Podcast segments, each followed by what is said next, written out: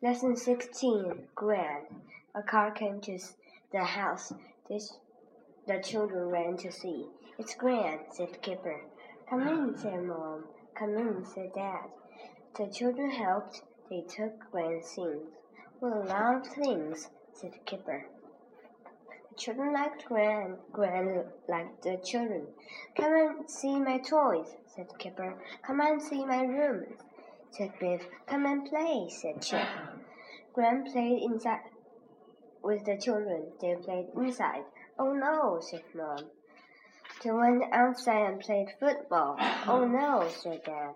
Gran took the children out. They went in Gran's old car. Wilf and Wilma went too. What an old car, said Wilf. It's a good car, said Gran. Gran took them to the fun park. This looks fun, said Gran. Come on, everyone. The children began to run. They wanted to go on everything. Come on, Gran, they called. Look at this. It's a castle. It's called Jumping Castle. The children went on the jumping castle. This is fun, called Wilma. The children jumped and jumped. Come on, Gran, they called. Gran went on the castle. She jumped and bounced. Good old Gran, called the children. Gran made a hole in the castle. Oh no, said the children. The castle began to go down. A man ran up. He was cross with Gran. Look at my castle, he yelled. Go home, yelled the man, and don't come back. Gran took the children home. Biff told Mom about a castle. Mom was cross with Gran. Gran was sad. Gran was in Chip's room. She looked at the magic key. The key was glowing. Gran picked up the key and ran to Biff's room. Look at this, she said. Oh no, said Kipper. It's a magic. The magic is working. The magic took them to a new adventure. Lesson 17 Castle Adventure. The magic took them to a castle. Three witches lived in the castle. One was Black Witch, one was a Red Witch, one was a Green Witch. Mm. The magic took the children inside the castle.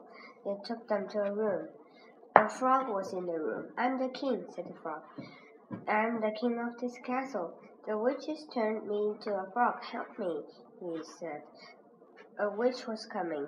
It was the white, black witch. Look out, said the frog. The witch opened the door. Gran pushed the witch. Chip took the witch's keys. They ran out of the room. Chip locked the door. The witch couldn't get out. Everyone ran. Look out, called Chip. A uh, witch was coming. It was a red witch. I like witches, said Gran. She put a net over the witch. The witch couldn't get out. Get out, Gran, called Biff. Gran went to the green witch. I don't like witches, said Gran. I don't like nasty witches. Gran threw the witch on the floor. Help, yelled the witch. Get old Gran, said the children. Some frogs came in and jumped on the table. One was the king. Help us, he said.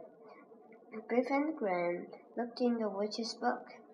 The frog turned into people. Thanks, said the king. The witches turned into frogs. Gran put the book on fire.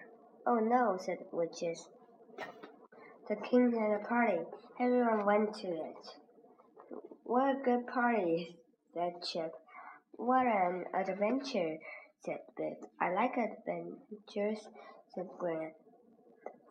Good old Gran, said everyone.